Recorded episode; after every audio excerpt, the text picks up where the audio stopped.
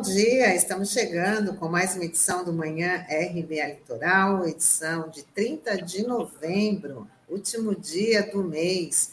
E você que nos acompanha pelas nossas plataformas digitais, Facebook, YouTube, sejam muito bem-vindos. Junto comigo, Douglas Martins, Sandro Tadeu, muito bom dia. Olá, bom dia, Tânia, bom dia, Douglas, bom dia, Norberto e Taigo aqui nos nossos bastidores, e um bom dia especial a todos os internautas da RBA. Bom dia, Tânia, bom dia, Sandro, bom dia, Taigo, bom dia a você que nos acompanha nas plataformas digitais. Hoje, 30 de novembro de 2011, o que temos, Tânia Maria?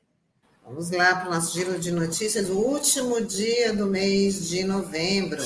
A proposta que regulamenta o orçamento secreto passou pela Câmara e Senado. Apesar da pressão da oposição, o placar ficou na Câmara dos Deputados de 268 votos a favor, 31 contra e uma abstenção. Com isso, ficam mantidos os repasses bilionários do orçamento secreto, sem precisar divulgar quem foram os padrinhos do esquema em 2020 e 2021 contrariando uma decisão do Supremo Tribunal Federal. Muita discussão e acabou passando aí o orçamento secreto, que vai continuar secreto, né? É, o Congresso deu uma espécie de drible da vaca aí na decisão da, da Rosa Weber, e agora a gente vai ver quais serão as consequências disso, né? É, até porque a gente estava é, comentando aqui ontem, né?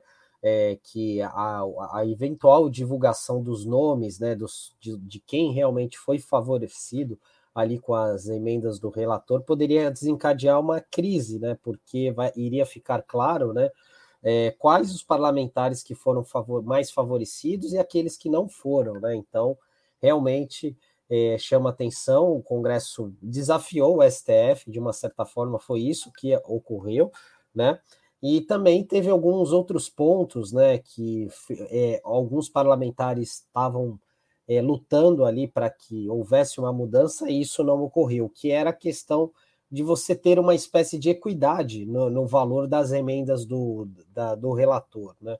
Porque o que acontece é a gente sabe que por conta desse mecanismo existente hoje, quem é amigo do rei acaba sendo mais, mais beneficiado com isso, né? Então é, na prática não houve mudança, né? E também é, é, bom a gente lembrar aqui que essa questão da emenda do relator, a gente tem um mecanismo parecido aqui na Assembleia Legislativa aqui em São Paulo, né? Porque só para vocês terem uma noção, é cada deputado estadual tem é, direito a indicar pouco mais de 5 milhões em emendas, né? É, isso obrigatoriamente. Metade desse dinheiro é para a saúde, mas aqueles é, aqueles deputados que são mais próximos ao governo Dória, eles têm direito ao que eles chamam de emendas voluntárias. Então, é, não, é, é, muito comum né, que aqueles aliados do governador Dória, de quem é próximo ao Palácio dos Bandeirantes, sempre tenha direito a essas emendas voluntárias. Né? Então, é, é, essa questão da transparência é fundamental. Né? infelizmente, o Congresso acabou agindo por conta própria, né? E vamos ver quais serão as consequências disso.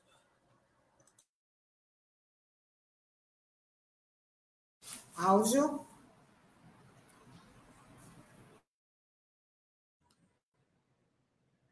Câmbio, alô, tá tudo certo?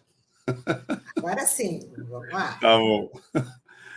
Eu dizia o seguinte, que essa questão, ela continua pendente do ponto de vista da liminar concedida pela ministra Rosa Weber, que falava em transparência. Quando ela dizia em transparência, eh, se referia a isso, ela se referia à nominata dos beneficiários por, pelos valores dessas emendas. Quem, quem efetivamente está recebendo esse dinheiro?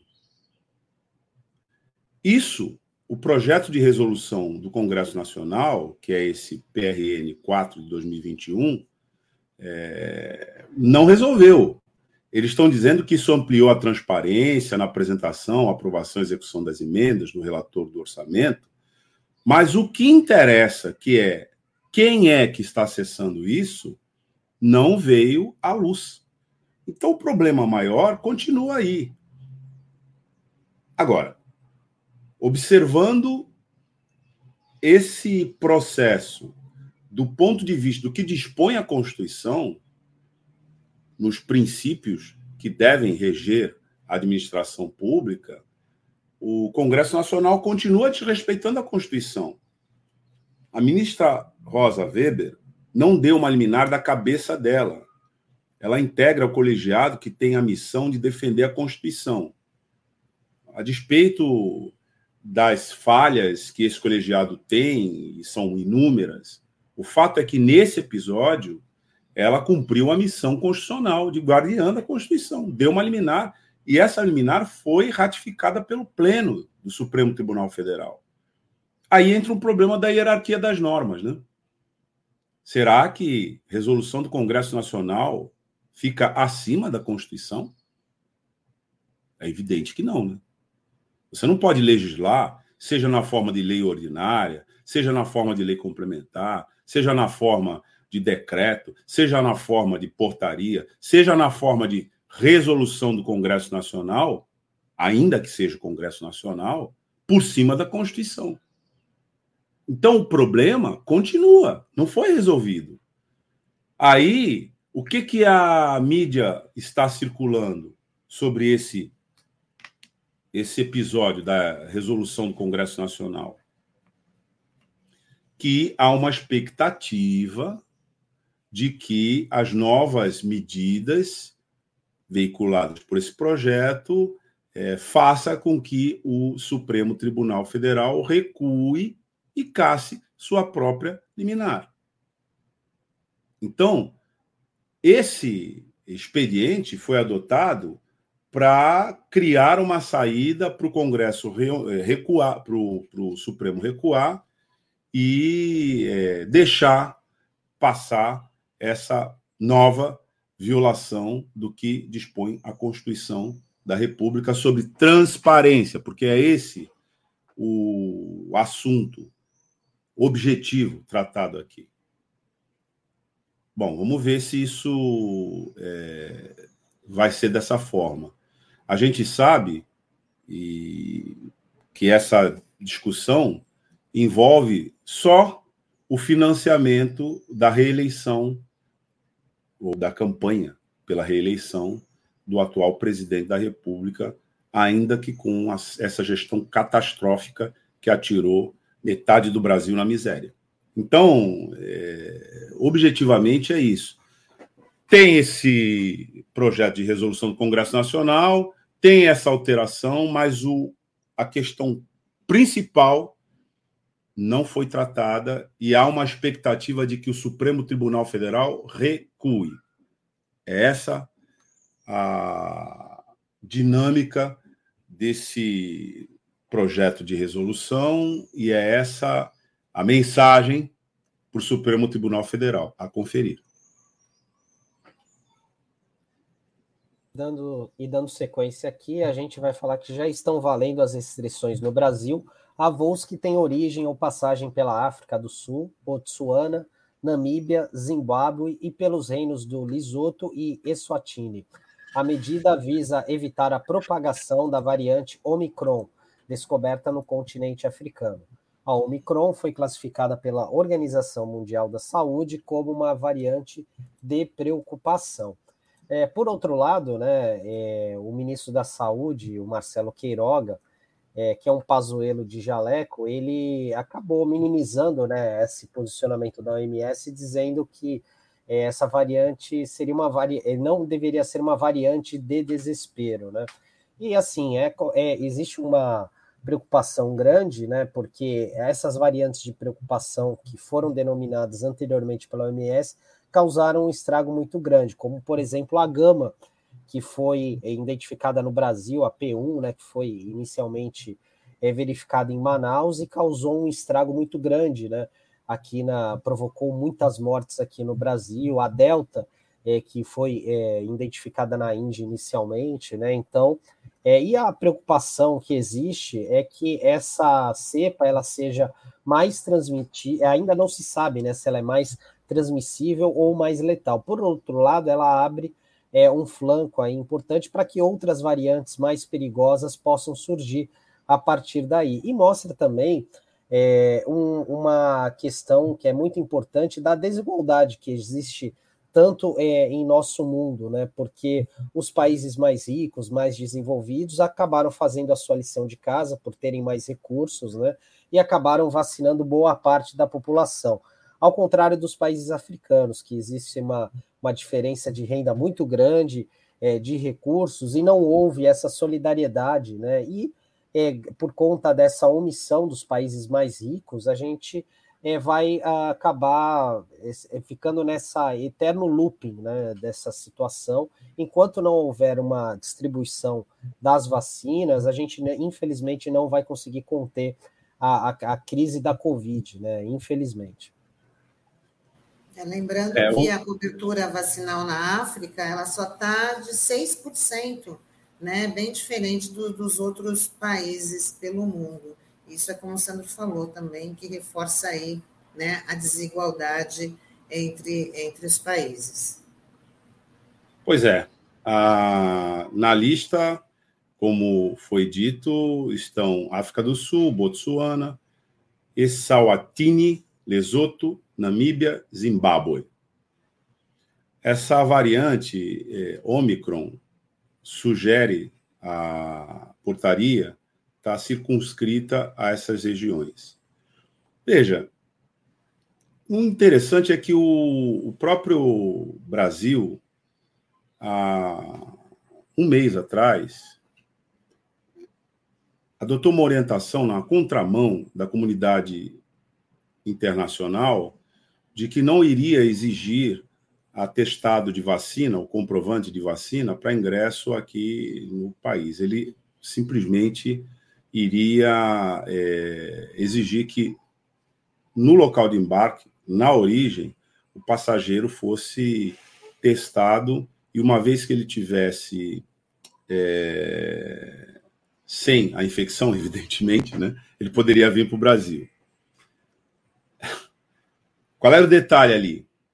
É que este passageiro poderia integrar o grupo do negacionismo é, sanitário e identificar no Brasil um destino é, de acordo com as convicções dele, porque aqui não se exigiria vacinação, atestado de vacinação contra a Covid para circular entre nós.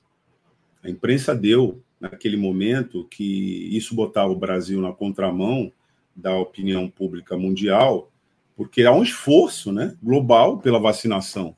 E, de repente, um país com as dimensões do Brasil declara para o mundo que aqui não precisa ser vacinado para entrar. Isso foi um mês atrás, objeto de muitas críticas.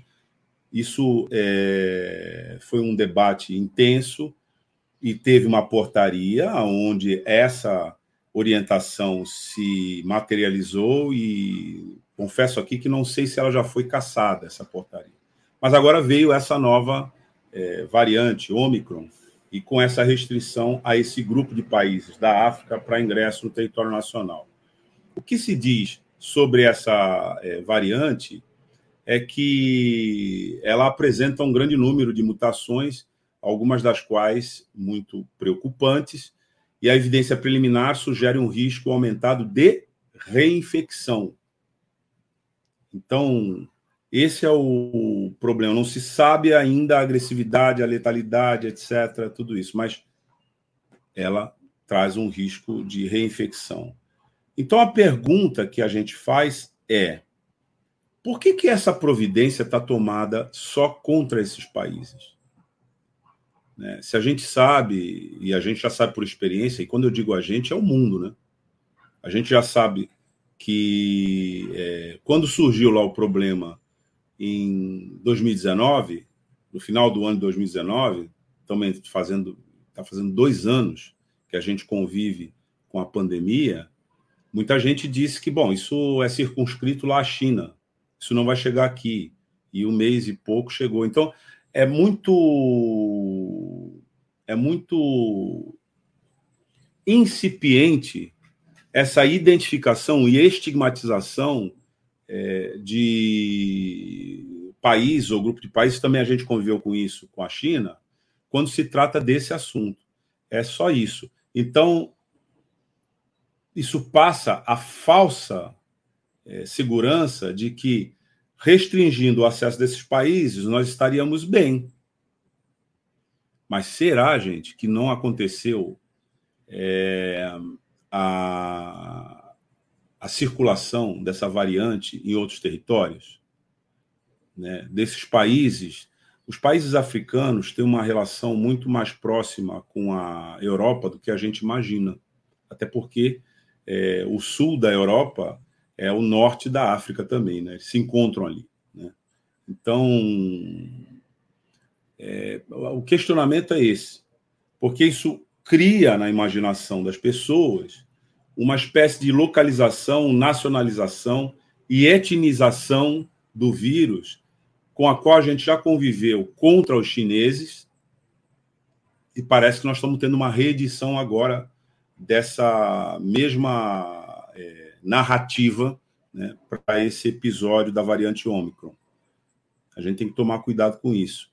Na verdade, essa restrição, tomando em consideração o que a própria OMS está falando, ela deveria ser objeto de uma política mais ampla da, da, do governo brasileiro, através das suas agências de controle sanitário.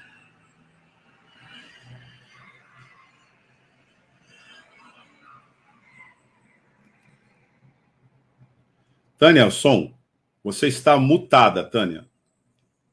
Agora foi a sua vez. Sandro, continua aí por causa que aqui apagou. E o Sandro, por favor. Beleza, vamos lá. A, segura... É, a gente vai falar um pouco sobre segurança nas urnas, porque o Tribunal Superior Eleitoral informou que nenhum ataque às urnas eletrônicas foi bem sucedido. O presidente do TSE, Luiz Roberto Barroso, disse que foram realizados 29 ataques no sexto teste público. Cinco passaram a barreira de segurança, mas nenhum representou risco ao sistema. E essa tem sido uma política aí do TSE, né, de dar cada vez mais visibilidade a esses testes é, com as urnas eletrônicas, né, após esses ataques feitos pelo presidente Bolsonaro, defendendo o voto impresso, né, enfim. É, e essa é uma boa notícia, né, porque todas essas vulnerabilidades encontradas agora vão ser é, passar por uma espécie de correção técnica, né? Enfim. É, e é só que algumas das coisas que foram identificadas, né, dificilmente você vai conseguir é, é, resolver na prática, né? Você consegue burlar a urna, que nem, por exemplo, uma das um, um dos grupos, um grupo dos investigadores identificou, por exemplo, a possibilidade de você acoplar um teclado falso na urna eletrônica e aí, com base nisso, você foi possível quebrar o sigilo dos votos e tal, mas isso é impensável, né? De você, até pela, pelo sistema que existe, de mesários, enfim, das pessoas que acompanham. Então, na prática, isso é muito complicado de ocorrer, né? E também, é, assim, é, a notícia importante, né, que nenhum desses ataques acabou afetando é, o software da, da urna, né, o programa operacional dessa urna, né? Então, acaba sendo algo bem positivo, né? Então, dificilmente, né? É, a gente tem um sistema, é, a gente tem, é, com base nesses testes, né? E pelo histórico que a gente tem, a gente tem um sistema de votação bem seguro. É, é muito. Essa discussão foi reintroduzida, né? Por conta de uma estratégia eleitoral da extrema-direita que queria se livrar das urnas eletrônicas para reintroduzir o voto em papel, com toda essa conversa de que não é seguro, etc. E aí eu pergunto aqui, é... Taigo, pode botar todo mundo na tela aqui, que eu quero fazer uma pergunta para os meus colegas. É... eu não sei, eu acho que o, porque o Sandro nasceu, acho que foi, o Sandro nasceu em 2008, né? Então ele, ele não, acho que ele não pegou isso, né? Mas a, a Taninha, né, que nasceu em 1990, que nem eu, né? 1900 de voto impresso. 1900 de voto impresso.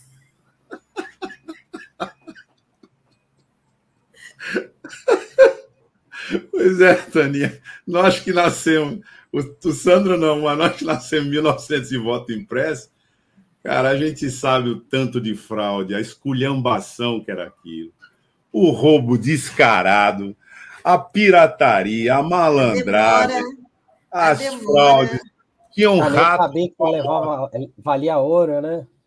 Tinha uns, tinham ratos famosos, eles eram contratados, tinham ratos profissionais de fraudar esse esquema. Além da própria intimidação mafiosa, né? Da, da, do, do, daquele cercadinho que a gente ficava ali, porque ficar todo mundo ali, né? Debruçado naquela prateleira de tábua ali, olhando, eu me lembro muito, muitas vezes ao Santo apuradores, né? Muitas vezes, é. Partido, jornalistas, é. todo mundo ali debruçado. Era uma loucura. E os caras faziam prestidigitação, o voto sumia na tua cara, você não conseguia. Eles contratavam os mágicos, entendeu? Que o voto A virava voto B.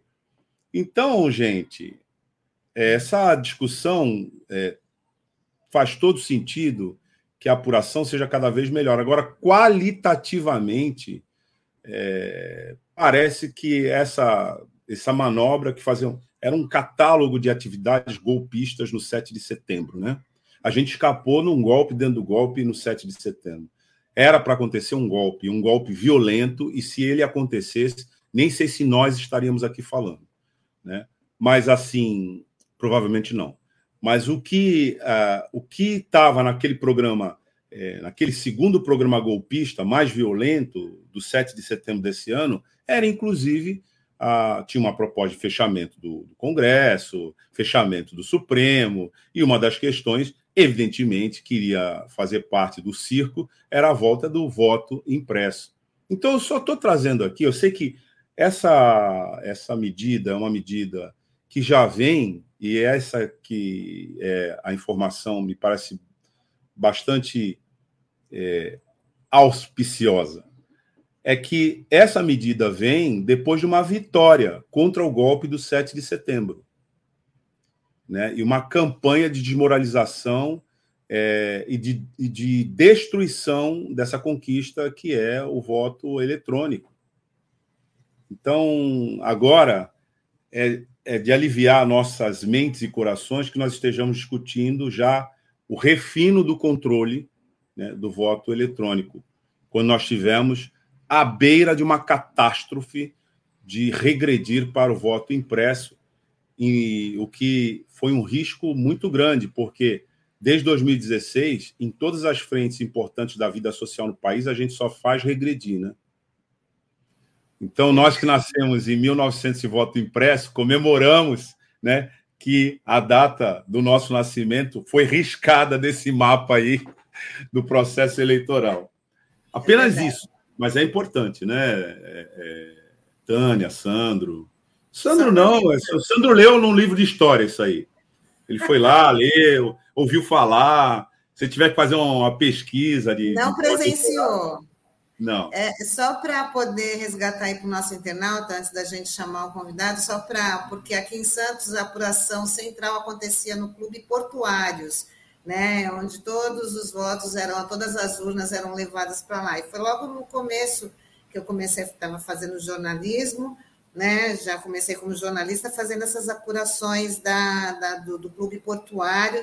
E assim, agora você vendo, você lembrando de como eram as cenas, era uma falta de higiene, porque as pessoas estavam contando o voto na mão, então passava é, o dedo na boca para ficar contando aquelas cédulas. Era uma preocupação com as canetas que estavam assim em volta, então os, os o pessoal dos partidos, a imprensa ficava ali olhando se ninguém pegava uma caneta para alterar, mas como o Douglas falou, né, o que tinha de mágico né, não era não era fácil. Então era toda essa essa cena, né? E todo mundo ali pendurado, todo mundo ficava com dor nas costas, era pendurado realmente naquele balcão de madeira ali, conferindo as pessoas fazendo a contagem do, dos votos, das cédulas, que eram grandes né, brancas, com onde você colocava um X no, nos candidatos. Então, realmente é uma coisa que bem, bem primitiva. Hoje a gente fala, né, a coisa mais primitiva que é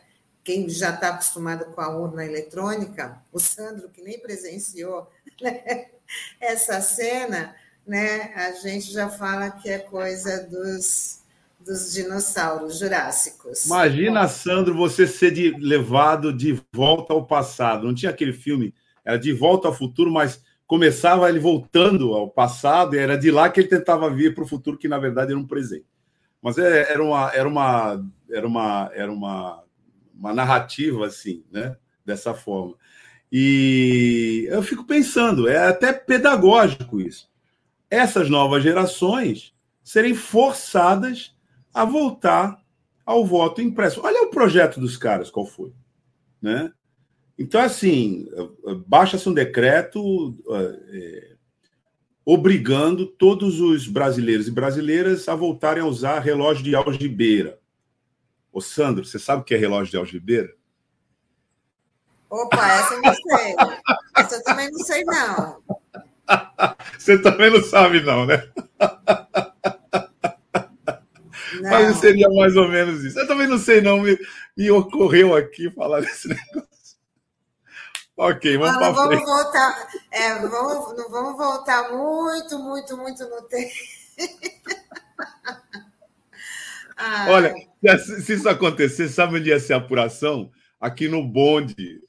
No bonde exatamente, de Gonzalo. Exatamente. Exatamente. Mas legal, vamos lá, vamos lá. Vamos lá, Sandro, com quem a gente conversa hoje? Bom, nosso entrevistado de hoje é o Márcio Anselmo Farina, o secretário-geral do Sintect aqui de Santos.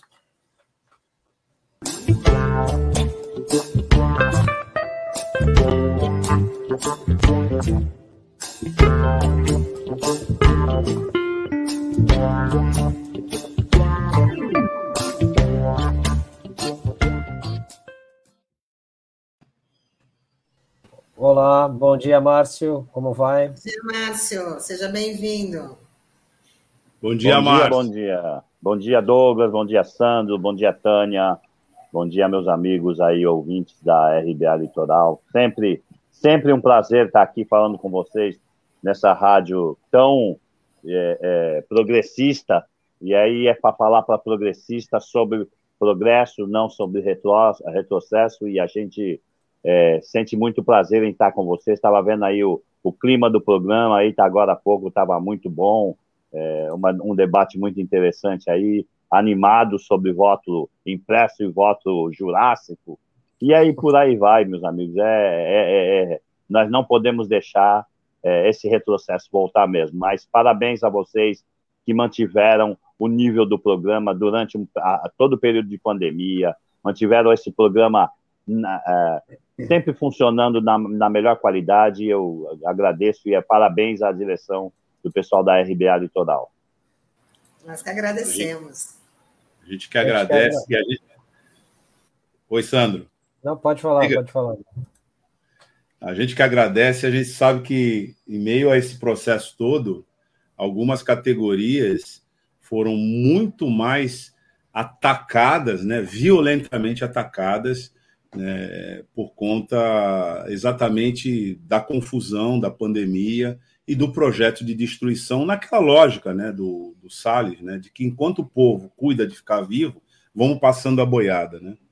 E uma parte dessa, é, desse ataque se dirigiu é, contra a nossa querida empresa brasileira de Correios e Telégrafos e Lógico, quando a gente fala dessa empresa com essa estima, a gente fala porque ela é nossa mesmo. Ela é nossa. E com os profissionais que estão lá e que estão sob esse ataque é, inominável. O contexto aí é o seguinte, né, é, Sandro, Tânia? A gente noticiou logo no, no ano passado, no final do ano passado, um pacote anunciado pelo Guedes não sei se a gente. É, não sei se vocês se lembram, era um pacote que envolvia Eletrobras, é, alguns postos de pré-sal, aqui a autoridade portuária e Correios. Né? Ele disse, no final do ano passado, ele disse isso. Até o final do ano, do ano passado, todas essas empresas é, estarão é, vendidas, estarão liquidadas. Ele conseguiu levar isso adiante, é, Eletrobras, né, o sistema Eletrobras, conseguiu levar adiante em alguns postos é, pré-sal não conseguiu levar adiante até agora na autoridade portuária e está fazendo um esforço muito grande para levar isso adiante na, nos Correios. Então, veja, só estou falando isso porque nós passamos o ano inteiro, esse ano inteiro, isso começou no final do ano passado, passamos o ano inteiro embaixo dessa espada, né? É, lembrando aqui. Mas nós vamos conversar sobre isso aqui com o Márcio, quer dizer, em que ponto que a gente se encontra agora. E mas o fato é que foi um ano inteiro de resistência, né?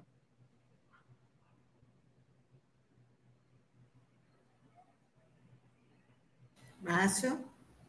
Sim, sim. Uh, é, ele já, tá, já me provocou, eu queria falar. É, resistência e luta, meu amigo Douglas. Resistência e luta por parte da federação, resistência e luta por parte dos trabalhadores, dos sindicatos. É... Temos feito um trabalho muito bom no tocante à defesa dos nossos empregos, à defesa da soberania nacional dos Correios. Então, é, a gente tem é, é essa expertise de partir para frente para o fronte de batalha. O movimento sindical está é, é, vitorioso até agora no, na questão da privatização dos Correios, né, com atos, com grandes atos, eu não digo atos, eu quero grandes, enormes atos nas cidades dos senadores, que agora está, depois que passou no Congresso Nacional, agora está com os senadores, e a gente tem feito um belo trabalho, a Federação Nacional, os trabalhadores Correios, é, tem feito um belo trabalho nas redes sociais, com divulgação, com conversas com os senadores, para poder barrar esse processo de privatização. É, a gente tem algumas nuances que podem estar acontecendo agora, que ainda assustam e ainda dão é, é, um, te, um, certo temor na categoria, mas nós estamos firmes na luta para conseguir barrar. Existe é, um entendimento por parte do movimento sindical, se a gente conseguir barrar a votação na CAI, que é a Comissão de Assuntos Econômicos do Senado, é, agora até dia 15, 17 do mês que vem, que é onde entra em recesso, a gente consegue é, protelar para o ano que vem essa questão da privatização. E com a protelação do ano que vem, ano de eleição, fica tudo mais difícil para fazer isso aí. A gente está conseguindo. O, o, companheiros que aqui estão, alguns inclusive estão assistindo a live aqui com a gente. Eu deixo meus parabéns a eles. É, enquanto nós aqui do Sintec Santos não podemos ajudar muito, mas estamos fazendo a nossa parte, divulgando, é, falando aos trabalhadores, fazendo o contraponto nas redes sociais com os deputados, com os senadores, para a gente poder é, é, conscientizar a importância da não privatização dos Correios. Trabalha, os companheiros que estão em Brasília, na comissão é, da contra a privatização tem feito um belo trabalho, estados em gabinete em gabinete, e a gente está tentando barrar é, é, esse processo lá. Mas é, apenas tentar barrar é pouco, Douglas, Tânia e Sandro, apenas tentar barrar é pouco.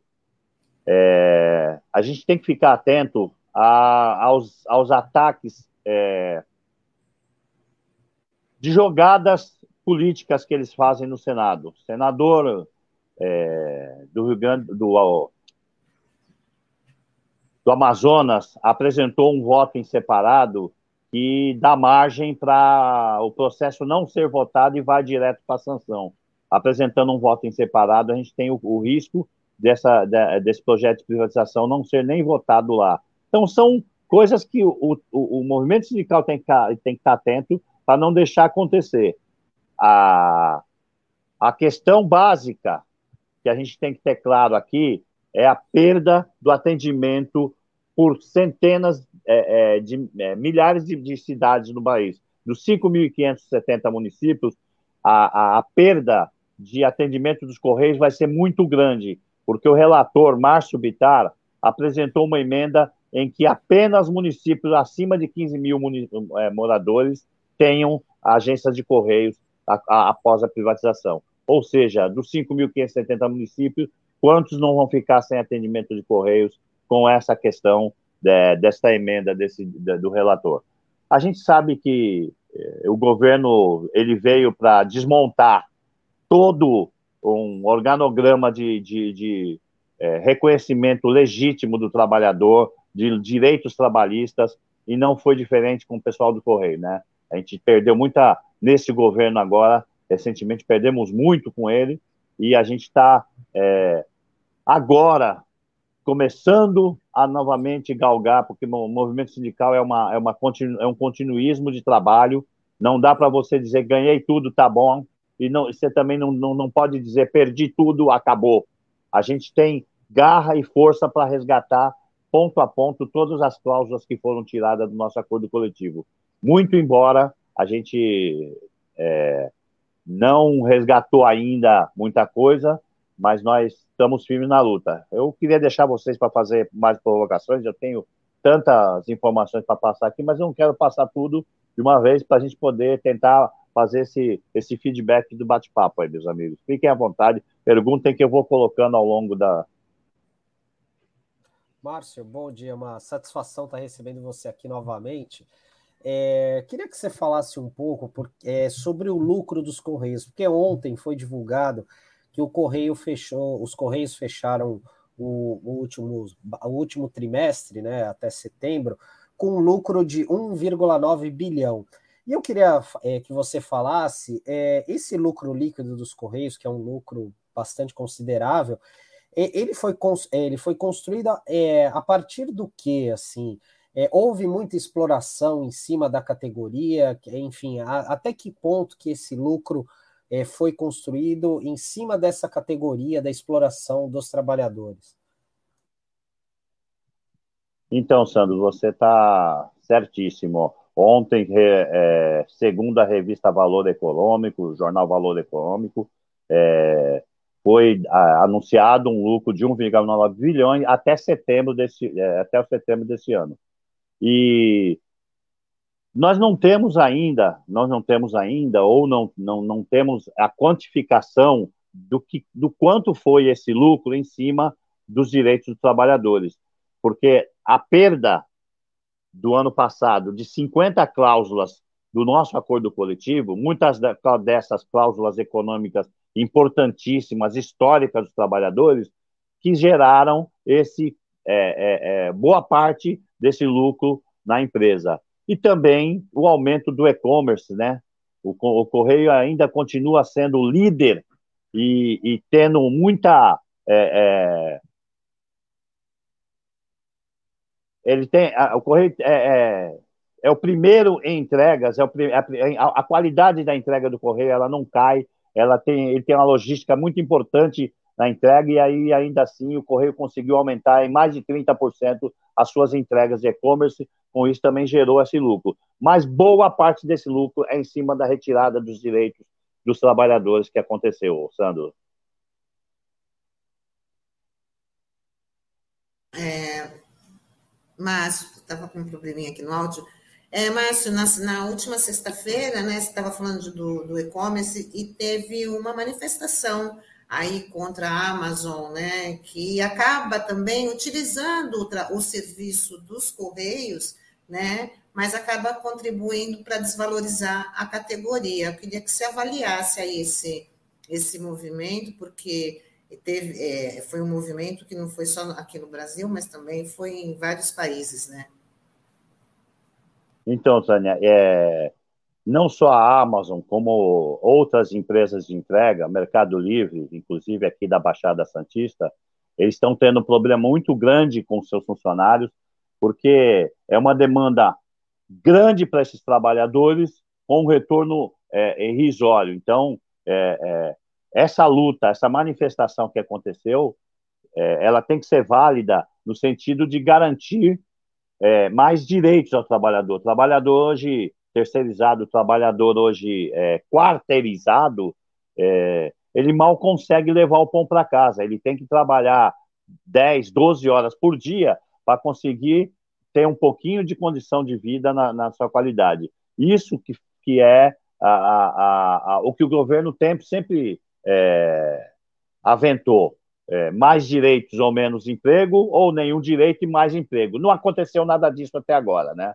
É, fez todas as reformas que ele podia fazer, previdência, administrativa, oh, administrativa não, previdência, é, a reforma da CLT, a reforma trabalhista, e não gerou mais emprego. E isso reflete aqui na ponta, trabalhador tendo que carregar é, é, o dia todo alguma coisa nas costas para ganhar 30 reais por dia, isso aí é, é, escravizar o trabalhador. Essa luta vale, inclusive aqui na Baixada Santista, nós, o nosso sindicato pode representar os trabalhadores dessas empresas e a gente tentou fazer já uma conversa já.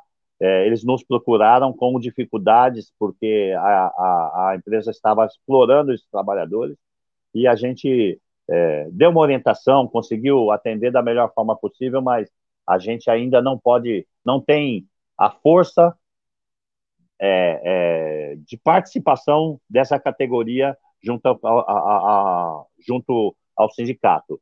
Eles têm a sua autonomia lá, mas o sindicato dos Correios, o sindicato de entregas, é nós quem representamos essas pessoas. E precisamos dessa mobilização. E estão de parabéns pessoal que fazem essas manifestações em, em relação a essa questão de melhores condições de trabalho maior condição de salário que que está sendo feita. Porque o que precisa Mas... ficar claro é, é só para tirar uma dúvida aqui com, com o Márcio, porque esse é, esse e-commerce eles, eles utilizam até o trabalho do, dos correios, porque, por exemplo, tem, tem locais que só o correio chega e acaba precisando do trabalho dos correios, né? Mas com é, sendo o, o trabalho sendo contratado por essas empresas. É assim que funciona, Márcio?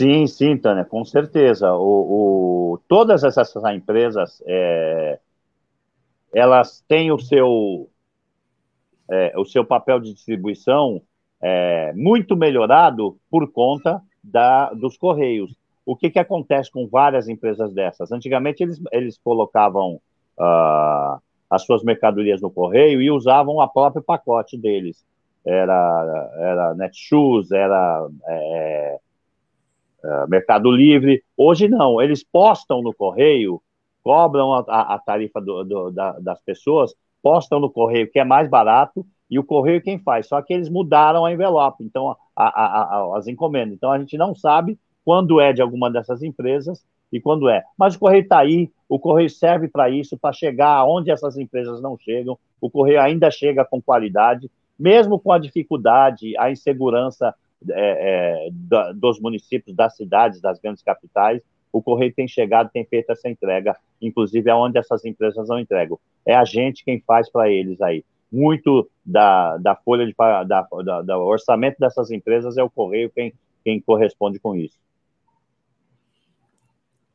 Então, era exatamente isso que eu queria é, que você informasse aqui a gente e, aqueles que estão nos acompanhando.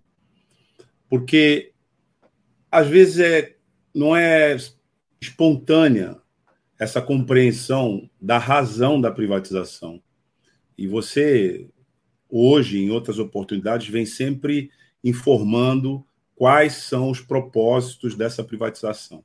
Então, é, aqui a gente falou da questão da logística construída ao longo da história nesse país. Isso não foi feito de uma hora, uma hora para outra. A rede né, de distribuição dos correios, os postos de distribuição, os procedimentos de distribuição, é toda uma cultura é, que foi construída há muito tempo. Na verdade, o, o correio, os correios são mais antigos do que a República, né? E se você quiser realmente conhecer o Brasil, uma das agências pelas quais você efetivamente conhece o Brasil é Correio. Né? Então, nesse debate, tem aparecido uma discussão, na verdade, uma denúncia, de que a privatização dos Correios deixaria grande parte do Brasil sem comunicação. Porque a comunicação é, nas regiões mais distantes, de acesso mais difícil, é, e que não é comercialmente rentável, mas é socialmente necessária é, ela não seria encampada pelas empresas, porque as empresas não fazem política social, as empresas estão aí para fazer lucro e se elas puderem fazer isso em cima do sofrimento do povo, tanto melhor. Ontem nós tivemos uma notícia de que as pessoas estão desmaiando né, na fila do atendimento em São Paulo e desmaiando de fome. Veja, em São Paulo. Né? Então, eh, quando se falou aqui também, Márcio, da privatização eh, do saneamento básico, a gente já discutiu bastante isso aqui, foi exatamente essa explicação que foi dada.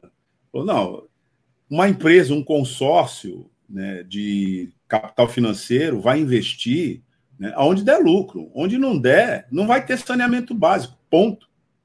Né? Porque eles não vão se interessar em fazer isso lá. Eles não são o Estado, eles não são a sociedade. Eles são uma empresa. Tem que dar lucro para os seus acionistas.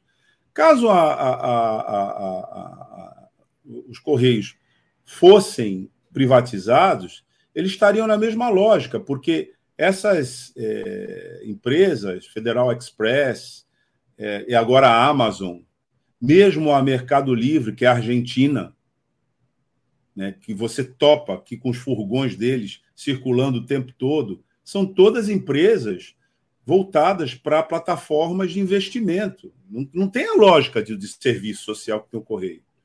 Então, é, é, é, essa é uma batalha muito importante dos trabalhadores é, dos Correios que você acabou de falar aqui, né? a gente, você até, a gente colocou aqui na edição essa tua frase, né? É, a gente luta para representar os trabalhadores terceirizados, porque eles também são, né? Eles fazem a mesma atividade nossa. Então, queria, Márcio, que você é, falasse conosco um pouco sobre o que significa para o povo brasileiro, para quem se utiliza dos serviços do Correio, essa privatização. É, o que, que significa? Porque os caras eles fazem que nem eles fizeram com a VASP. Não, é, vai ser melhor. Vai ser melhor. Privatiza que vai ser melhor. O que, que aconteceu? Privatizou a VASP quebrou. Né? E, e, então, assim, ninguém ouve mais falar, né? Eles falaram isso para a Cosipa.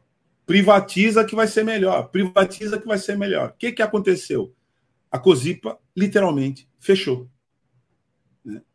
Então, tem esses efeitos, tanto do ponto de vista da prestação de serviço, quanto do preço a ser pago pelo serviço. Eu queria que você falasse conosco um pouco sobre isso, Márcio. Claro, claro, falo sim, Douglas. É... O Correio tem um papel social muito importante na soberania nacional, na integração de povos nacionais. E é para isso que ele, por isso que ele tem é, é, um subsídio do governo para ele poder é, garantir esse atendimento em todos os municípios, para, poder, ele poder estar presente em todos os municípios. E eles querem, com a privatização do Correio, justamente abocanhar a maior logística da América Latina. A maior logística é, da América Latina é dos Correios do Brasil, é dos Correios nosso querido. É, uma, um ponto que eu queria falar para vocês da importância do correio é, que aconteceu recentemente foi é, a manifestação do presidente do, do, do INEP, é, Danilo Lupas, em que ele parabeniza os Correios, porque em tempo recorde, em três horas e três minutos, todas as escolas que estavam dando a, a, a prova do Enem, os Correios fez em três horas e três minutos a distribuição das provas do Enem em todo o Brasil. O Correio está presente nessa distribuição com é, é, qualidade, com pontualidade, entregando essa, essa, é, é essas provas para que os alunos tivessem a condição de fazer o seu, a sua prova do Enem. Isso é, é só o Correio que tem essa logística, é só o Correio que tem esse tipo de atividade. O Correio tem uma importância nacional muito grande, porque quando existem catástrofes naturais, é, como aconteceu aqui em Santos, em Guarujá recentemente, quem está lá atendendo a população, levando água, levando roupa, levando alimentos, é os Correios. É os Correios quem está atendendo. Aconteceu isso lá nos alagamentos em Minas Gerais, em que o, é, o governador de Minas agradeceu também os Correios por essa parceria. Isso tudo é um papel social que o Correio faz. O Correio, quem transporta, vocês estavam falando da urna eletrônica. O Correio é quem transporta com segurança também as urnas eletrônicas para que sejam feitas as votações nas cidades. A urna eletrônica ela é intransponível e é o Correio quem tem esse compromisso, essa responsabilidade de, de manter essa intransferibilidade das urnas eletrônicas, carregando elas. Então, a, a gente tem um papel muito grande para a população brasileira. O Correio chega em todos os rincões desse país e nenhuma outra empresa que o interesse é só lucro não vai chegar em muitos lugares. E aqui na região nossa, aqui, eu já vou falar aqui para vocês, é, nós tivemos aqui, é, inclusive na região, um deputado federal que votou a favor da privatização dos Correios. Mal sabe esse deputado, ou sabe, e é um canalha que, que, que, que possa estar tá, é, pensando só no interesse eleitoral ou no interesse algum, não sei, nem, nem eleitoral, porque ele votou aqui no Vale do Ribeira, ele votou a favor da privatização, e o Vale do Ribeira, as mais de 10 cidades do, Vale do Ribeira vão ficar sem atendimento de correio se privatizar. E ele não pensou nisso, votando a favor da privatização dos Correios. Aqui na nossa região, Santos, São Vicente, Praia Grande, Guarujá, muitos locais, locais vão deixar de ter esse atendimento presencial do carteiro, esse atendimento presencial do trabalhador dos Correios. Outro ponto, que é um, é, é, é um ponto social muito bom e que me toca quando eu falo nisso, porque por que, eu digo que me toca? Porque como eu sou, como carteiro motorizado que sou, estou trabalhando, nós não estamos com liberação do sindicato, isso é um outro ponto a ser tocado daqui a pouco. É, nessa época agora do ano, o Correio é, promove o Natal Solidário, Papai Noel dos Correios, em que cada criança faz uma cartinha, vai lá e coloca, as pessoas adotam uma, uma cartinha daquela e compram presente, levam no correio e deixam. E quem vai entregar de graça, quem faz esse trabalho, vai levar na casa das crianças, é os correios, é o carteiro, é o motorista, é o motociclista dos correios. É um trabalho muito lindo. Você, você chegar, e eu já fiz várias vezes isso, você chegar agora nessa, nessa época de final, ainda mais agora em período de pandemia, que está todo mundo aí é, passando uma dificuldade muito grande, é, há muito sem comer, você vê o sorriso no, no, rosto de uma criança que recebe um brinquedo, recebe uma roupa. Isso não tem preço para nós, trabalhadores de Correios, a gente vai ver é, é, esse papel. Então, esse é um pouco dessa característica que você pediu que eu falasse, Douglas, sobre a importância dos Correios no Brasil. Tá? Tem algumas outras nuances que a gente ainda tem é, é, expertise do Correio, quem faz também, mas, ah, faltou uma importantíssima e eu não posso deixar de falar. É, sabe aquela vacina que está sendo feita pelo Butantan e aquelas vacinas que o povo brasileiro está tomando? Sabem quem transporta, meus amigos? É os Correios. É os Correios quem leva insumos para consumo de vacina, para é, fabricação de vacina. Sabe quem leva medicação para diversos municípios do nosso país e esses municípios que se privatizar não vão chegar? medicamento, os Correios. Os Correios carregam medicação para essas pessoas. Então, é, é, nós temos um papel importantíssimo na construção dessa sociedade, na manutenção do, da qualidade de vida de alguns municípios. Em muitos municípios desse país, a única, a única empresa que a fonte de, de, de renda das pessoas é os Correios, é onde a pessoa recebe o seu benefício, recebe a, a, a sua aposentadoria é através de uma, de uma agência dos Correios, porque nem agência de banco há em muitos municípios desse país. E se acabar, esses municípios vão ter que vão ficar sem, por exemplo, as pessoas talvez tenham que andar 100, 200 quilômetros para poder fazer compras ou tirar suas. Ele fomenta a economia de todo o país e de todos os municípios, pequenos municípios. É só os Correios, meus amigos. Márcio, é, queria que você falasse sobre o julgamento que teve no TST, o Tribunal Superior do Trabalho, a respeito do dissídio coletivo da categoria, né? Que considerou a greve é, não abusiva, né? Que foi feita pela categoria, e queria que você comentasse a decisão, se a decisão é, foi positiva para a categoria, o desfecho desse, desse julgamento.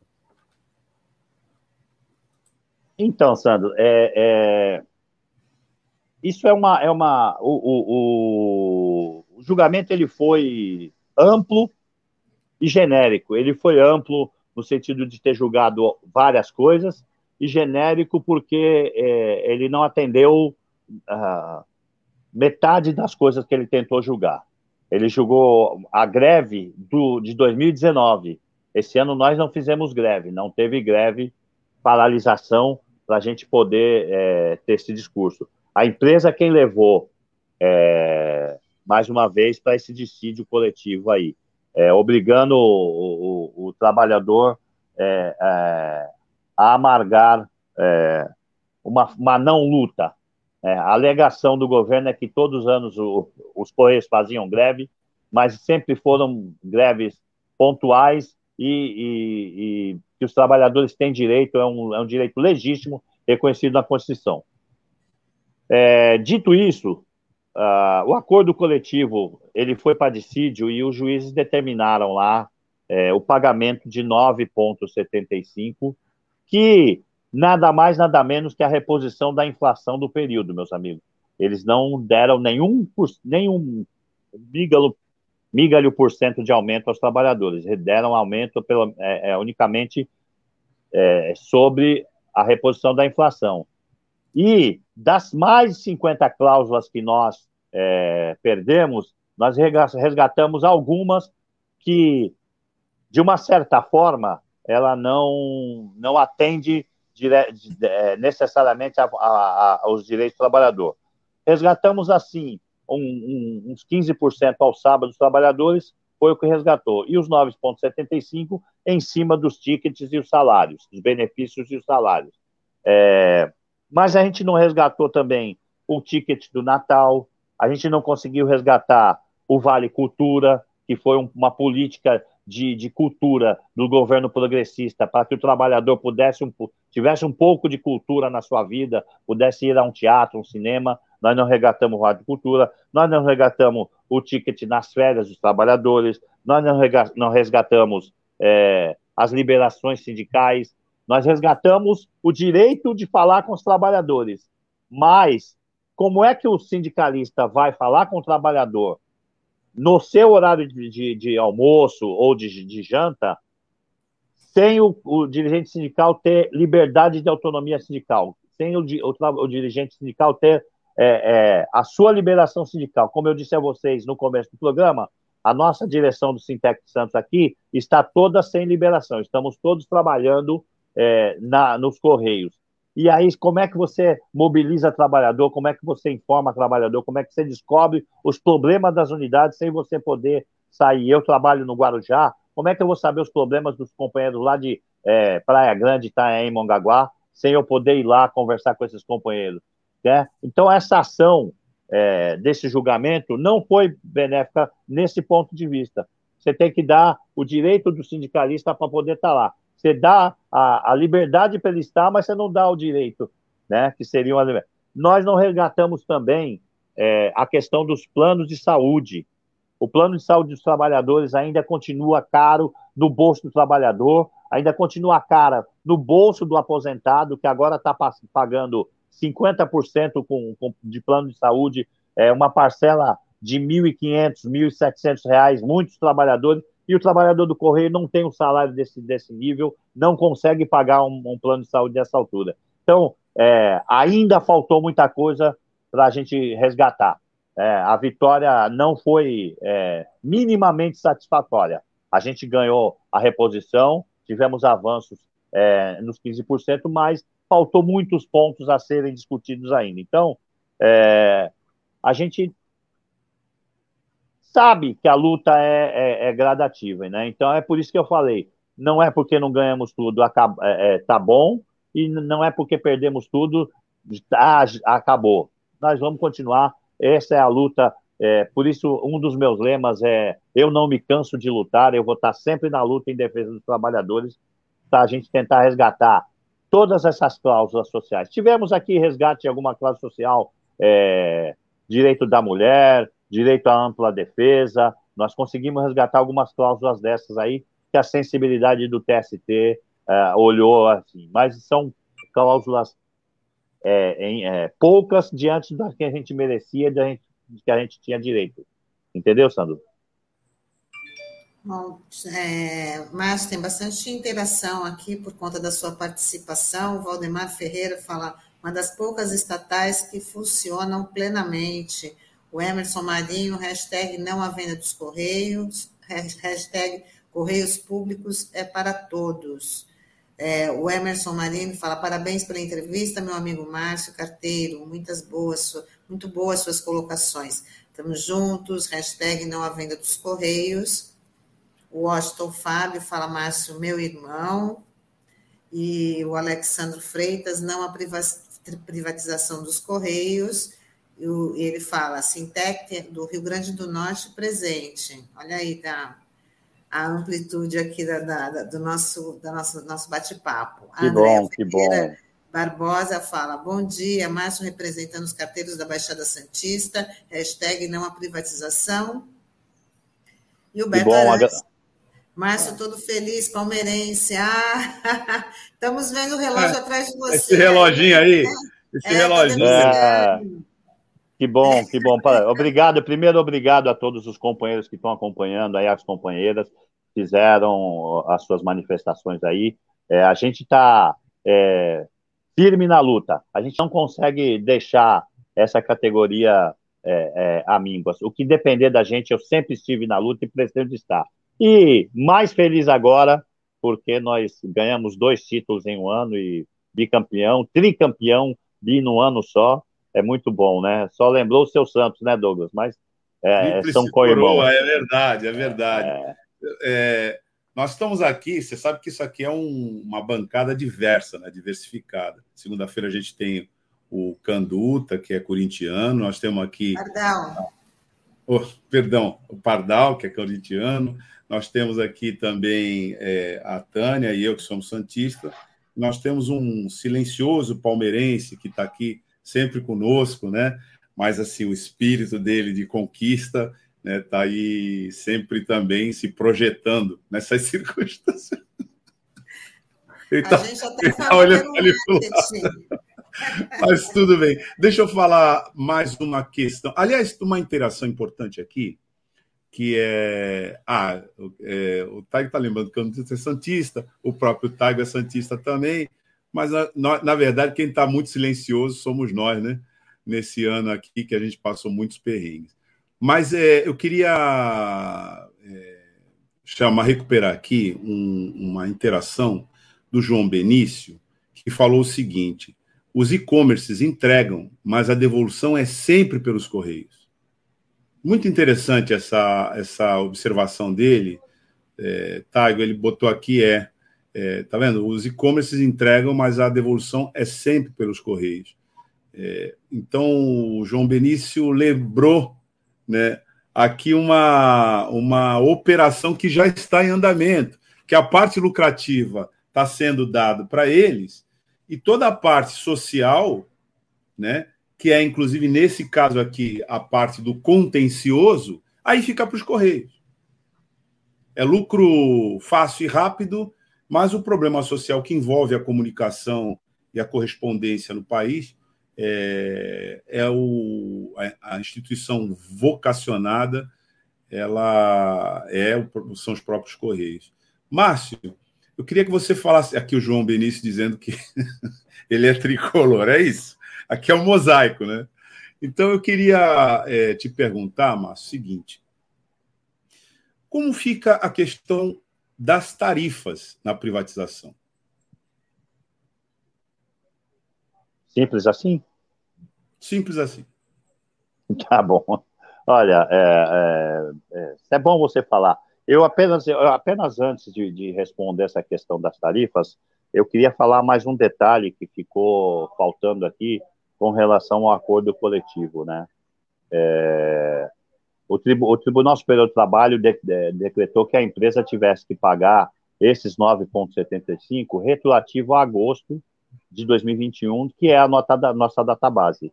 A, a empresa é, entrando, está querendo recorrer desse pagamento por diz que não, não existe tempo hábil para ela calcular para que seja pago esse mês, é, que quer pagar só em janeiro e em fevereiro.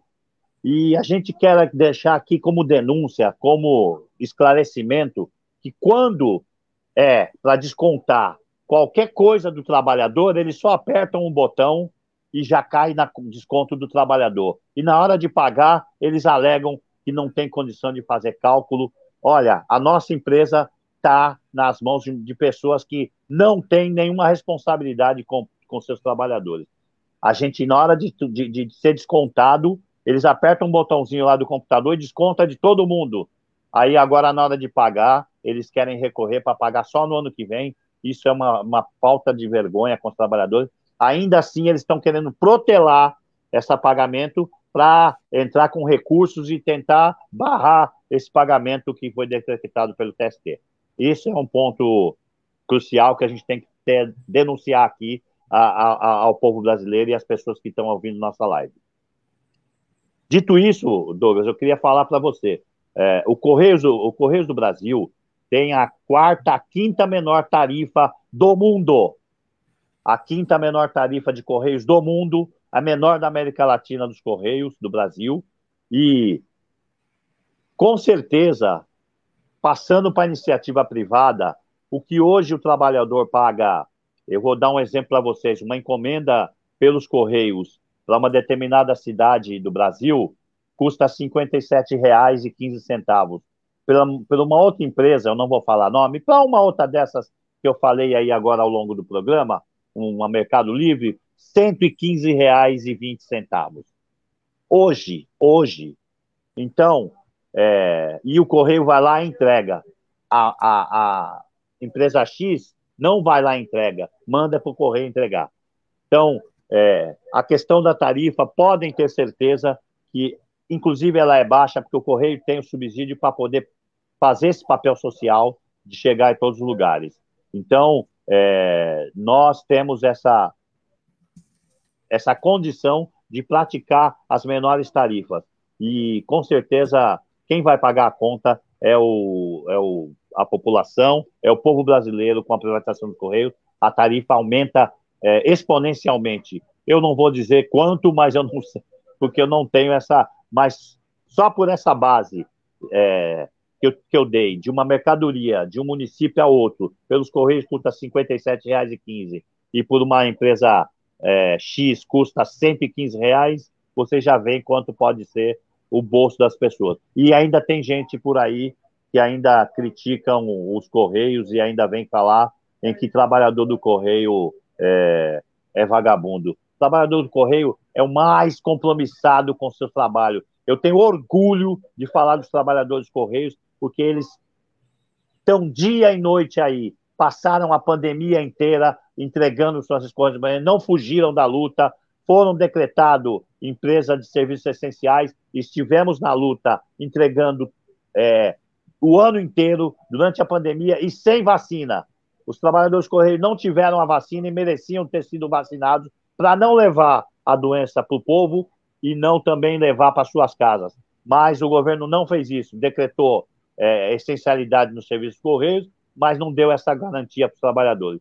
Então, os trabalhadores é, tiveram aí é, muito trabalho, mas com muita dedicação ao seu povo brasileiro. E com isso, eu queria dizer para você: é, nós vamos estar sempre à disposição da população brasileira. O trabalho dos Correios tem muita responsabilidade com o povo brasileiro.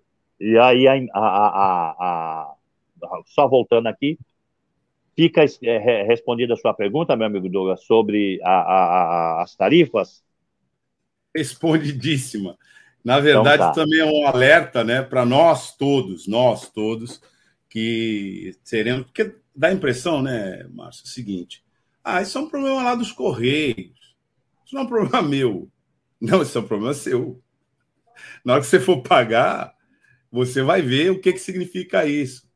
Se você tem alguma dúvida, dá um, chega até ali a bomba de gasolina ou vai lá comprar um, botijão de gás de cozinha, para você entender o que, que é isso. É a mesma coisa que vai acontecer na hora de você encomendar pelo comércio eletrônico o seu a sua mercadoria, seja ela qual for, né? de um bem sofisticado ao remédio, porque tem muita gente que agora compra o remédio pelo disque farmácia. Não é isso?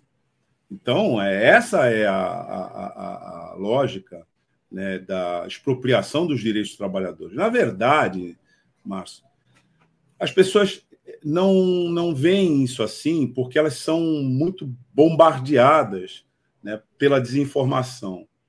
O que, que você tem na figura dos trabalhadores dos Correios? O que, que você tem na figura dos trabalhadores petroleiros? O que, que nós já tivemos na figura dos trabalhadores cosipanos?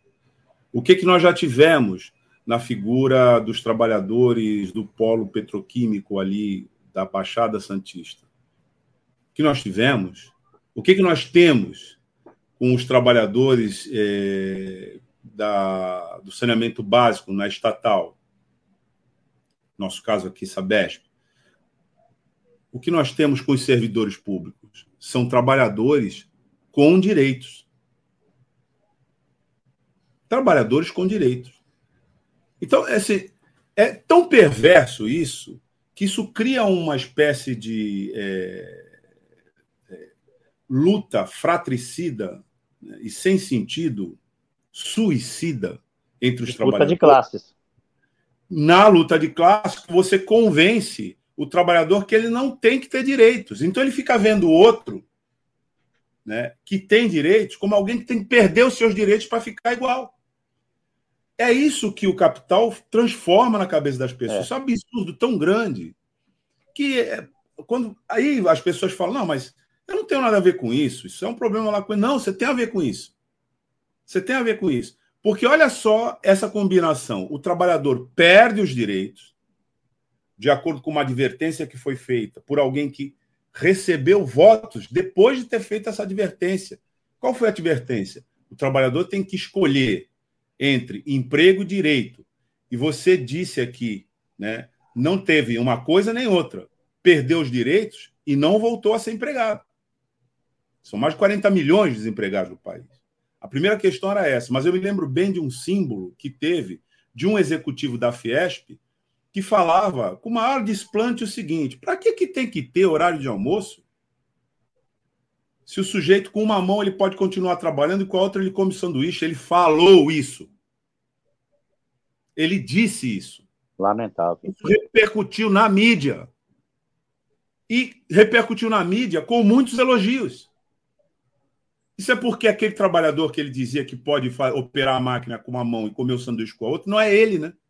É alguém que ele vai mandar, porque ele vai estar com as duas mãos livres para enfiar no bolso da classe trabalhadora e ficar com recurso. Então, a, a discussão, é, concretamente falando, é a seguinte: primeiro, o, o, o cidadão, a cidadã, tem que saber que se privatiza, ele vai ser escalpelado. Mas se tem dúvida, vai até a bomba, compra um botijão de gasolina. Ou isso não vai acontecer, porque a luta dos trabalhadores dos Correios né, é uma luta, como você explicou aqui, aliás, pedagogicamente para a gente, uma luta que vem sendo conduzida com uma um relativo sucesso, né? Você lembra aqui que você falou, nós temos que lutar para que não paute na comissão, na CAI. Porque senão ano que vem é o ano que vem, né? Eles estão atropelando tudo, né? Estão tentando passar esse, esse orçamento secreto para financiar a campanha deles o ano que vem, né? Mas o ano que vem é o ano que vem. Não pode fazer nada disso. Então você explicou muito bem, porque o importante é as pessoas pensarem na verdade, visualizarem que quando elas forem fazer o pedidozinho ali no celular, pelo e-commerce, para uma mercadoria qualquer, ela vai estar tá pagando essa tarifa, que não é essa tarifa, essa tarifa que você descreveu como a quarta mais barata é, do hemisfério, vamos dizer assim. Então, está é, tá muito bem explicado. Eu, espero, eu entendi. Acho que assim a grande parte da, do, dos nossos ouvintes, acredito que também tem entendido. E também a gente entende com isso a importância de estar sempre falando com os representantes, com os dirigentes da classe trabalhadora. Porque a classe trabalhadora não fala né, em mídia nenhuma, né? Essa que é a questão. O controle dos meios de comunicação não é da classe trabalhadora. é de quem quer efetivamente fazer essa operação para poder vender a gasolina a R$ reais e convencer a sociedade que esse preço é justo. Então, Márcio, é, é, bom, uma palavra, você respondeu sim. Eu, pelo menos, estou satisfeito com sua resposta aqui. E parabéns, não podemos deixar de, de, de, de falar isso, por essa jornada, né? que é uma luta duríssima, né? que os trabalhadores dos Correios estão enfrentando contra tudo e contra todos, na verdade, porque não é fácil, né? Você, embaixo desse massacre midiático, manter a cabeça erguida e avançando como vocês fizeram. Obrigado, Douglas. Obrigado. Estamos na luta sempre. É, é, eu não sei se Tânia ou Sandro tem alguma pergunta, se a gente está encaminhando, mas eu tenho, eu tenho é, é uma pequena informação a mais para dar para vocês. Fica à vontade, é, Márcio. Já que Pode é, falar. Porque, assim, nós temos lá uma comissão permanente contra a privatização dos Correios, em que temos lá em torno de 20 companheiros, e eu quero dar meus parabéns a esses companheiros, alguns devem estar nos ouvindo aqui, parabéns a esses companheiros que estão em Brasília, que firmemente estão travando a luta. Nós estamos na luta também, além do do PL 591 contra a privatização do Correio, nós estamos na luta também contra a PEC 32, né, e contra a PEC 23, que são retiradas enormes do povo brasileiro e além do, da luta contra a privatização, esses companheiros estão nessas defesas. Então, parabéns aos companheiros. Lamento não poder estar aí com vocês, porque nós estamos aqui é, inclusive, meus amigos, eu estou de férias, por isso que eu consegui fazer essa entrevista com vocês hoje. Porque senão eu estaria na amarelinha correndo aí, entregando minhas encomendas pela rua. Mas assim, parabéns aos, aos, aos trabalhadores, a Federação do a FENTEC, a Federação Nacional dos Trabalhadores dos Correios, tem feito um belo trabalho na defesa dos Correios. E se a gente conseguir, a gente vai conseguir, porque Deus quer, nós vamos manter os Correios públicos e com a qualidade que ele é, e aumentando essa qualidade. Tá? Com certeza, o nosso Correio merece dignidade e os trabalhadores também merecem respeito. Tá bom? Márcio, muito obrigada, viu, você pela sua disposição estar conversando aqui com a gente. Foi uma ótima entrevista, bem esclarecedora, né? E é um assunto que a gente nunca pode deixar de pautar, né? Por conta que essa pauta acaba sendo também né, uma, uma resistência aí na luta de, na luta de vocês. Então, muito obrigada é, e até uma próxima oportunidade. Você também já é da casa, né? Tá sempre, a gente sempre está aqui com o espaço aberto para você trazer os esclarecimentos, não só para a categoria, mas também para toda a sociedade, porque é como disse o Douglas, né? Os, os Correios é da, da sociedade. Então, muito obrigada. Uma ótima semana para você e até a próxima, tá bom? Obrigado. Obrigado, eu. Obrigado, eu. Sempre essa, essa grande empresa nos brindando. Fiquem em paz. Muito obrigado Valeu, pela oportunidade. Obrigado. Até, até a próxima. Bom, é... na verdade, tanta coisa foi dita aqui com relação à a, a, empresa brasileira de Correios e Telégrafos, que todos nós conhecemos, já foi até parte da, de, de música, né? se não me engano, do, do, dos Titãs, né? Era um. É título da música. Começava assim: essa menina tem a língua solta. e tinha lá, pela. Ela narrava a história de um, de um recado que chegava e tal, mas falava da empresa brasileira de Correios e Telégrafo. Patrimônio nosso. E um.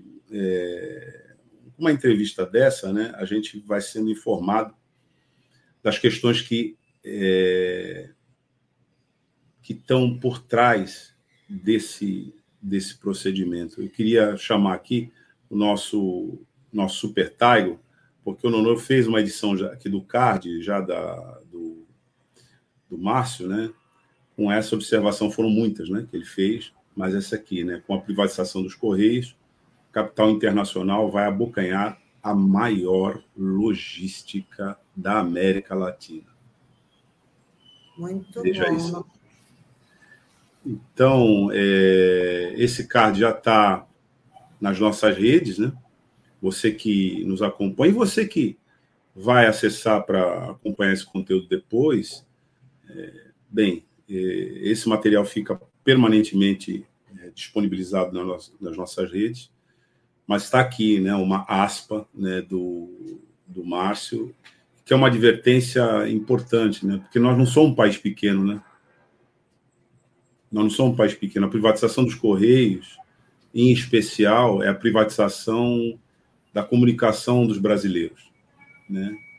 Por essa via. Então, essa é uma uma batalha, como a gente dizia um pouquinho antes, de todos nós. Mas é isso. Nosso querido Norberto já fez o card, né? E está disposto, disponibilizado. Parabéns para o Nonô também aí pela, é pela arte, sempre mandando muito bem. Parabéns para ele.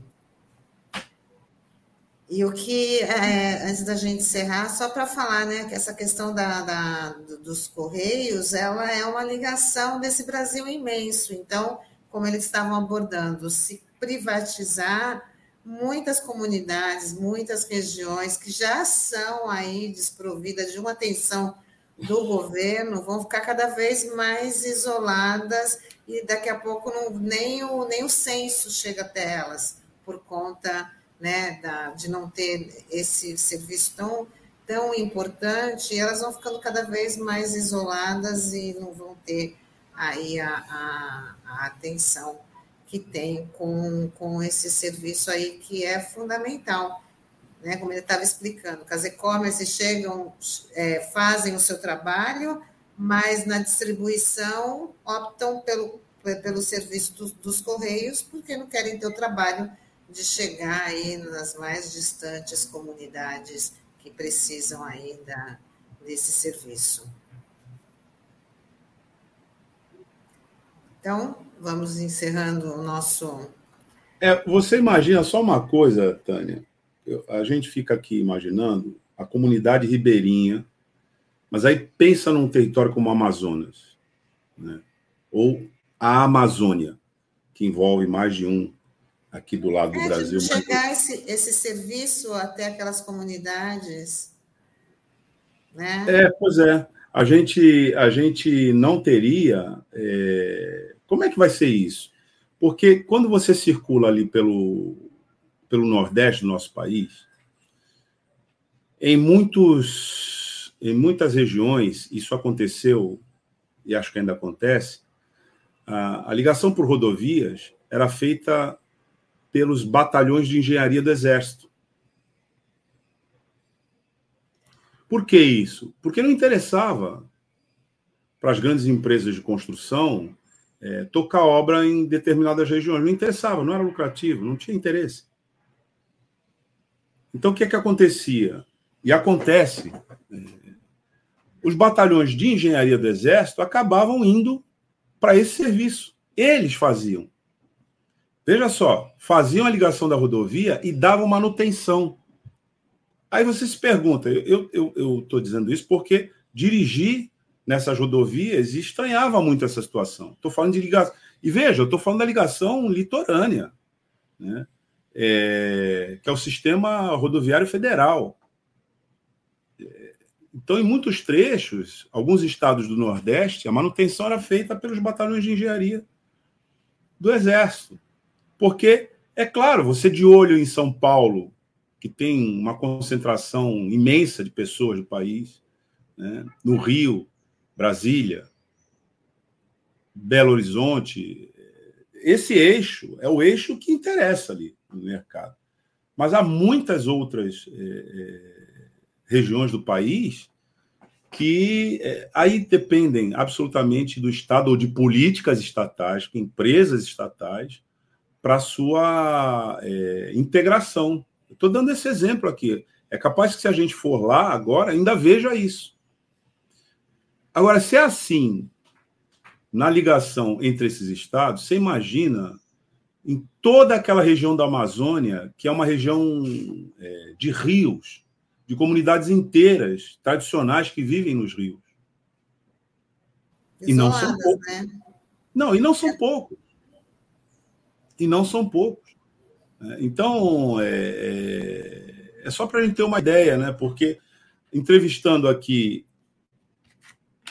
o Edson, né, da, do, do Ondas, que falava de saneamento básico, era exatamente isso que ele dizia. Não, essas plataformas financeiras não vão se interessar em colocar saneamento básico e levar água em região que não dá lucro. Isso aí não é com eles. Isso é óbvio. Né? Mas essa mesma lógica que se apresenta aí para a questão dos Correios. Não, é interessante destacar isso, porque isso, isso toca num ponto dessa política de privatização que não entra né, no debate e muito menos no radar aqui da gente. Né? Com certeza. Bom, meus amigos, vamos se despedir dos nossos internautas, né? Agradecendo aí, olha, a Cidinha já está deixando um recado que dia 4, a partir das três e meia da tarde, as mulheres da Baixada Santista vão participar do ato Ele Nunca, Ele Jamais, divisa entre Santos e São Vicente, do lado da praia. Dado o recado, Cidinha, aí reforçando, dia 4, que é na. É, dia 4 é sábado, né?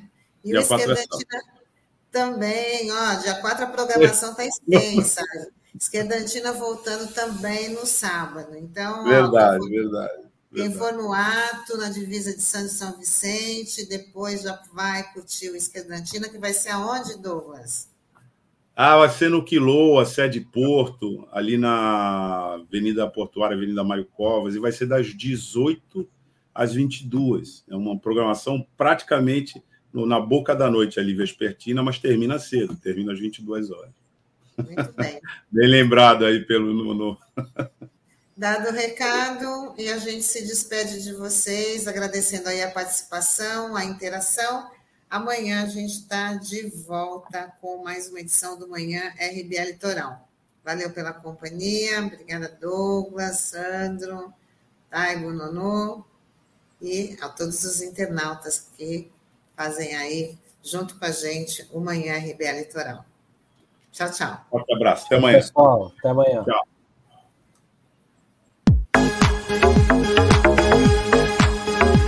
Rádio Brasil Atual Litoral é uma realização da Fundação Setaporte, apoio cultural do Sindicato Setaporte.